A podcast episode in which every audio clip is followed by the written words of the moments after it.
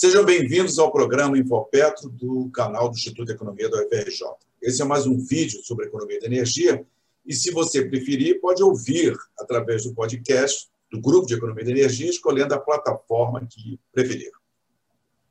Eu sou Renato Queiroz, pesquisador do grupo, e vamos conversar mais uma vez com a professora Clarice Ferraz, que é pesquisadora do Grupo de Economia de Energia e também professora adjunta da Escola de Química da UFRJ.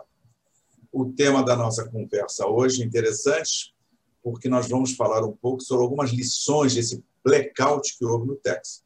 O Texas, que tem um desempenho de mercados livres, né? e sobre mudanças climáticas, ele teve um blackout que deu grandes consequências. Clarice, tudo bem? Um prazer conversar com você. Tudo bem, Renato. Um prazer também. Ainda mais para falar desse tema, né? Importantíssimo. Pois é, vocês, no, no seu artigo, você chama a atenção desses apagões, desses blackouts nos setores elétricos ao redor do mundo. Né? É, e, como tal, esses eventos, o que chama a atenção é que é o tamanho dos desafios que os planejadores e operadores dos sistemas elétricos eles vão ter que enfrentar esse movimento, nesse momento, nessa situação de mudanças climáticas. E vale ressaltar para todos que estão nos assistindo, nos ouvindo, que interrupções, sobretudo longas no suprimento de eletricidade, vão causar e causam os mais diversos transtornos aos consumidores, seja no dia a dia das pessoas, que são os impactos sociais. Né? Você está preto elevador, o hospital tem que entrar com, com a, o black, o, o, a, opção gerador, etc. Imagine você nesse mundo de home office, de redes sociais, você ficar apagado um dia, né? Os trabalhos param, né? sem eletricidade, de horas e dias. O Amapá teve um outro apagão ontem. Essas economias batem, essas, essas consequências de um apagão batem também na economia. Imagina uma indústria parada um dia, o que, que afeta? Enfim, o tema tem importância porque são lições que nós temos de, de, de entender e escutar. Então, eu queria escutar de você, Clarice, já iniciando as nossas perguntas, as nossas questões sobre esses recentes e graves blackouts que ocorreram no mundo e que você falasse de causas e consequências. Ok, Clarice? Certo. É, o que a gente vem vendo, né, Renato, nada mais é do que a ilustração daquilo que os cientistas vinham alertando há muito tempo, né? com a mudança climática, a gente vai ter eventos climáticos extremos, né? tanto ondas de calor como ondas de frio intenso. Então, esses apagões recentes, Califórnia foi uma onda de calor que se encadeou com incêndios, né? a gente teve a questão do Amapá, que foi uma, não, uma infraestrutura né, que não acompanha o aumento da demanda e, e também numa situação onde se precisava, não foi muitos raios, etc., algumas pessoas dizem que é normal daquela região, mas Califórnia e Texas agora é, é claramente né, é, consequência realmente desses eventos climáticos extremos que vem acontecendo. Então, esse evento do Texas, inclusive é interessante você chamar a atenção para isso, porque outra coisa, além da frequência desses eventos né, vai aumentar, a gente não sabe exatamente quanto eles vão, quanto tempo vão durar. Então, para as pessoas que estão com a que vem talvez uma notícia mais superficial e pensar, ah, mas isso é porque ainda não chegou a bateria. Na hora que botar a bateria, a gente liga na bateria. Não tem bateria, gente, para aguentar seis, sete dias sem a, a entrega da eletricidade que a gente precisa consumir e da qual a gente está precisando cada vez mais. Porque a gente fala que né, as mudanças climáticas, na verdade, nos proporcionam um conjunto de futuros incertos. Está indeterminado exatamente né, o que, que vai acontecer. Mas para fazer face e tentar evitar o agravamento do problema, a gente tem feito o quê? Então, a gente tem que reduzir as emissões. Então, para reduzir emissões, a gente tem que sair de fóssil. Então, a gente volta para aquela questão: o mundo da energia está se eletrificando, né? E para acompanhar esse aumento da demanda, o desafio ainda é piorado pela questão desses eventos climáticos provocados pelas mudanças que já estão em curso, a gente está tentando mitigar, mas a coisa já está em andamento, estarem estressando essas infraestruturas de eletricidade. Então, a gente tem duas coisas acontecendo ao mesmo tempo que estressam ainda mais a infraestrutura, né, e, e, e, que deixam a gente então vulnerável. Então a gente não fala mais só agora de confiabilidade, a gente fala também de resiliência, né? Quanto que o seu sistema aguenta um impacto, né, de curto ou maior, mas né, de, de, duração, mas que, se, que tenha, pode até ser uma baixa frequência, uma baixa mudança, o que não foi o caso no Texas, mas quanto tempo você aguenta isso? Né? Então, é isso que está sendo colocado. E aí eu trouxe para esse artigo, além dessa coisa dos impactos físicos, né, porque é muito interessante se analisar o Texas, porque o Texas é um sistema isolado. Né? Então, no momento que ele é um sistema isolado, ninguém pode socorrer, né? porque outras regiões dos, dos Estados Unidos estavam ok, não estavam tendo aquela onda de fio e poderiam ter atendido. Mas na falta de interconexão, o Texas ficou exposto. Né? Então, na hora que ele fica descoberto, é aquilo que acontece. Então, quando acontece um evento físico dessa natureza e a comercialização de eletricidade ela se dá em mercados de energia, energy only, que a gente fala, que inclusive aqui no Brasil se fala disso, a gente quer separar a energia do fio, né? a gente quer comercializar a eletricidade, a gente ainda tem mercado de capacidade aqui pelos nossos leilões, mas as pessoas, muita gente já está defendendo não, a gente quer que o mercado seja livre, totalmente livre, que ele que ele que vai então coordenar as coisas, o preço é o melhor sinal para enfrentar todas as variações, né? Agora, o que a gente está vendo aqui talvez não seja, porque não, as coisas não têm a previsibilidade, né? E a, gente, a infraestrutura também não está conseguindo acompanhar. Então, o que se verificou no Texas é que, em paralelo a esse evento físico, foi um impacto muito grande sobre as tarifas dos consumidores. E aí foi esse ponto que eu quis explorar. Não sei se você está é, continuando. Não, é, não a, gente, a gente vai continuar, mas é o seguinte, que eu acho interessante, que você destacou, e a gente já começa, sempre fica pensando no Brasil.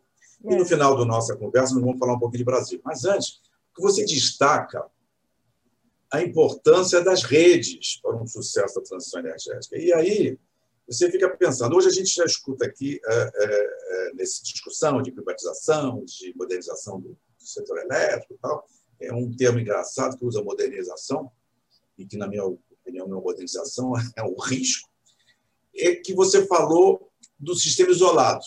Isso nós vamos falar depois um pouco, mas eu queria que você falasse um pouco das redes, da importância. Mas o sistema isolado do TEX, eu já escuto discussões aqui, diz o seguinte, para que essa interligação grande do Brasil? Vamos fazer ali o, o Nordeste ou lá uma região, vamos fazer por bacias tal. Isso é algo para ser chamado a atenção.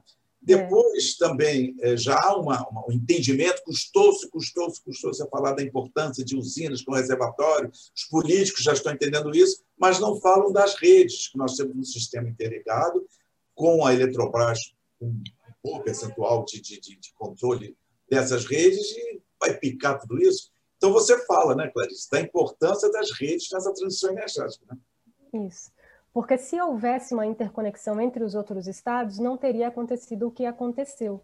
Né? Teria tido aquela onda de frio, então o gerador parou, não conseguiu entregar e tudo isso, mas a eletricidade poderia ter vindo de outro lugar.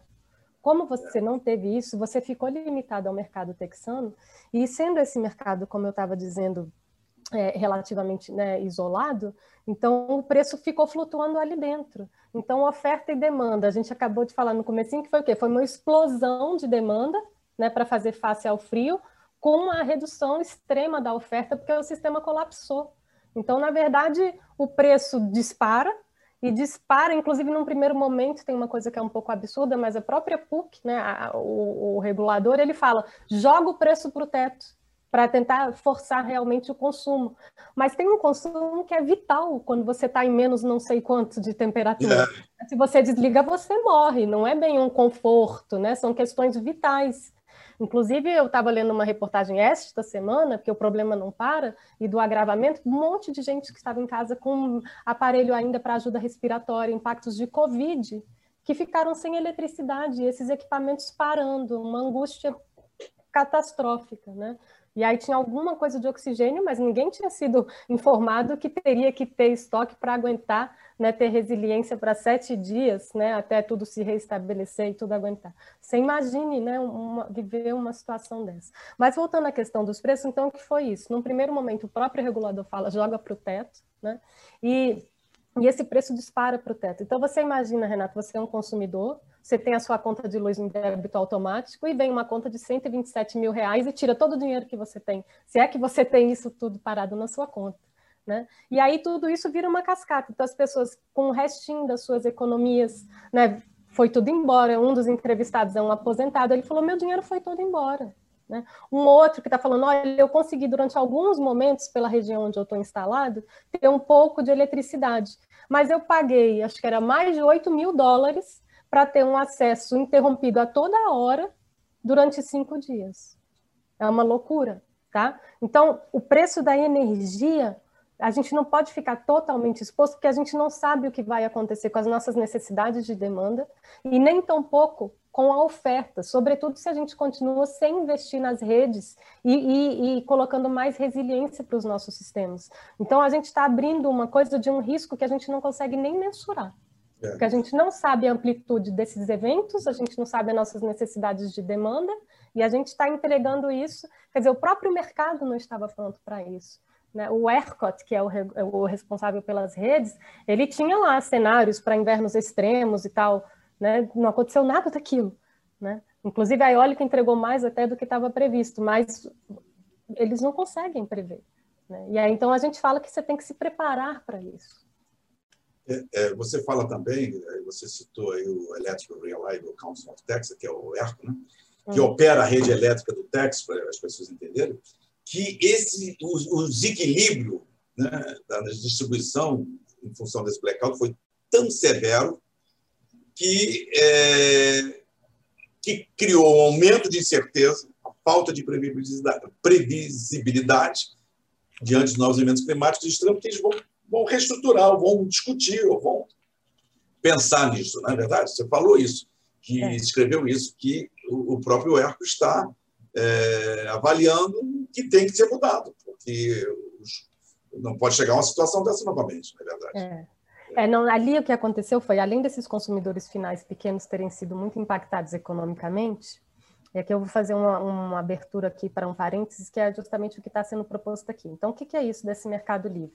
Então, você tem várias pessoas que estão vendendo eletricidade, você escolhe, não é como aqui que a gente tem a nossa distribuidora única, né, de acordo com o território onde a gente habita, e, e, lá, então, você escolhe. E eles oferecem pacotes, né? Um dos pacotes que você tem um preço, assim, né, mais... É, quando você recebe a oferta que você considera interessante, é, assim, eu te cobro, você, sua tarifa vai oscilar justamente de acordo com o preço de atacado da eletricidade, tá? Então, um pouco, vamos fazer uma comparação um pouco como o mercado de petróleo. Ah, o preço da gasolina vai variar de acordo com o mercado internacional. Então, a, o valor da tarifa final vai variar de acordo com a oscilação do preço da oferta de eletricidade ali no atacado. E aí, quando tem uma disparada dessa, é tudo repassado para o consumidor final. Alguns outros contratos, nem tudo é repassado. Então, né, o risco maior ficou no intermediário. Pode ter estourado na mão da comercializadora ou pode ter estourado até no próprio gerador.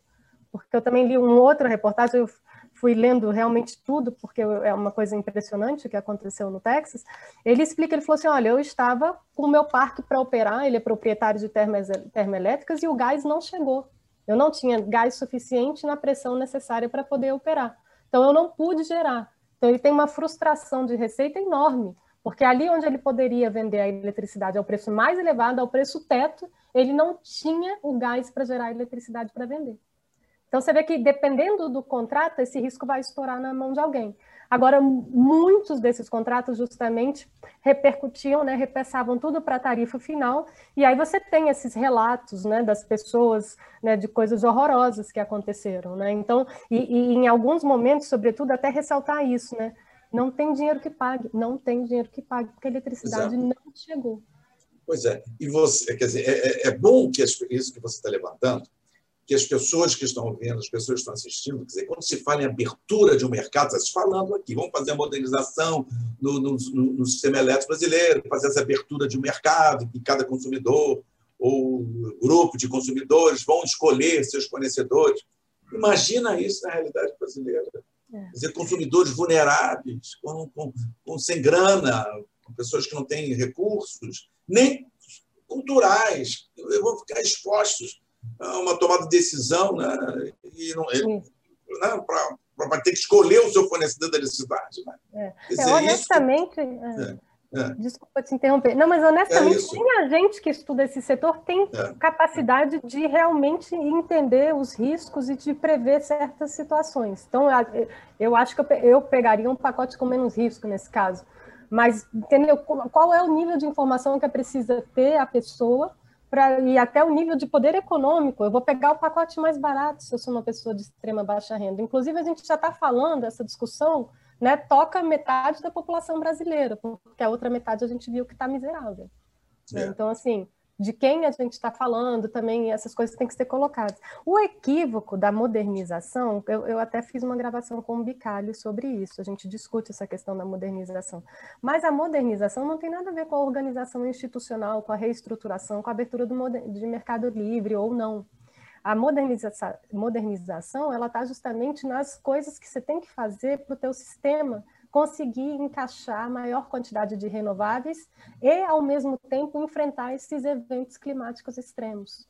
Então, eu vou precisar de mais TI, eu vou precisar justamente de coisas de informação que, me, que meçam o tempo em tempo real, que aí seja atrelado à rede de transmissão para a gente prever coisas que estão acontecendo.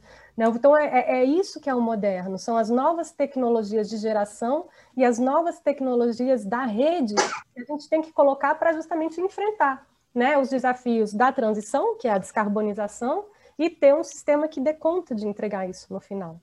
Tá? Não é a estrutura organizacional aqui a modernidade agora, é uma coisa real, física mesmo. É, é, exato, quer dizer, o que se discute aqui na modernidade é a privatização.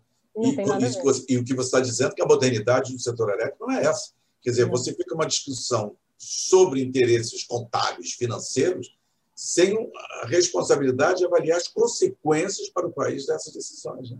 Quer dizer, aqui no Brasil, quer dizer, a liberação do mercado, a, a redução da participação do, do, do setor, é, o que vai causar de consequências não se discute. Né? É. Quer dizer, é, quer dizer esse, esse blackout que houve nos Estados Unidos é, eu acho que foram, foram, quantos milhões de texanos? Você diz? foi, foi mais de 4 milhões e meio de pessoas desconectadas sem eletricidade numa tempestade de inverno. Pois é. é. Então, aí na segunda parte do artigo, até para ilustrar mais isso, porque né, estamos falando de mercado livres e tal, eu puxei então para a Europa também, né? Sim. E aí para falar isso, então como é que que, que acontece quando a gente vai liberalizando tudo e vai abrindo tudo? Né? O que está acontecendo, Renata, é um fenômeno que a gente tem crescido, sobretudo em países ricos, né? sobretudo não, mas que tem sido observado em, em, países ricos e que você esperaria não encontrar, que é um aumento muito expressivo do nível de pobreza energética. Porque é. né, o mundo neoliberal avança, as pessoas estão com seu poder aquisitivo reduzido, e o preço da eletricidade naturalmente avança, porque tudo isso que a gente vem falando aqui, adaptar a rede, incluir novas tecnologias, fazer fácil transformações, né, incluir tecnologia nova, tudo isso é caro. Né? Então, como é que a gente vai distribuir esses custos? Será que realmente a população carente consegue arcar com isso? Não. Então, ele começa a abrir mão de consumir comida para ter eletricidade. São os trade-offs assim inimagináveis antigamente, né? É. Não, e não sei se todos sabem, mas a Agência Nacional de Energia já atualizou os seus, os seus, os seus estudos sobre preços de energia elétrica nos países, com paridade, né? é, não é só câmbio. E o Brasil é o terceiro, o segundo e o terceiro mais caro de, de, de, de, tarifa. absurdo. Imagina, o Brasil paga a, a, conta de luz, terceira conta de luz mais cara. Mas, Clarice, a gente já quase encaminhando para o final, mas eu quero uh, escutar você também. É o seguinte: Quer dizer, no momento de uma crise sanitária, uma crise econômica, crise social, crise social, né? posso discutir como ponto importante a MP no, no, no, Congresso da privatização da Eletrobras e a liberação do mercado elétrico. Cara, isso é uma decisão que tem que ser amadurecida, tem que ter contestações. Tem até contestações de especialistas de linha liberal dizendo que isso aí não pode ser discutido nessa correria, não é verdade? Isso. Isso, Renato, tem vários ritos né, democráticos sendo ignorados no processo dessa discussão. A coisa começa a avançar por MP, você não tem nenhuma comissão especial destinada a discutir esse assunto, então a coisa vai avançando, é um relator que vai escrever o que ele acha, assessorado por quem ele tem lá em volta dele, e ele propõe isso, e isso vai para votação em plenário. Então, isso é uma coisa que em ritos normais isso teria uma comissão, isso teria audiência pública, e isso teria muitos estudos para justamente se observar porque não é brincadeira o que está acontecendo, né? As demandas do setor elétrico, né? as mudanças climáticas, o que já vem acontecendo, isso demanda realmente muito estudo. A gente tem que entender, a gente tem que entender quais são as necessidades do consumidor, né? E do parque consumidor de energia do Brasil, quais são as transformações que a gente pode fazer para eletrificar certos usos, né? Como é que a gente vai atender essa nova demanda? Como é que a gente cuida daqueles que estão ficando excluídos justamente pela crise é, econômica? E, sobretudo tudo, essas pessoas que deveriam estar em casa fazendo isolamento, tendo né, seu auxílio emergencial, mas com eletricidade. Porque se você Imagina. não tem auxílio e se você corta, e agora o regulador soltou uma nota, porque a inadimplência agora está crescendo, tá? porque não tem justamente mais o auxílio emergencial, então as pessoas não têm como pagar suas faturas. Tá? Então, chegou-se nesse impasse, a distribuidora eu, posso cortar, então foi prolongada aquela medida de que não, não vai poder cortar.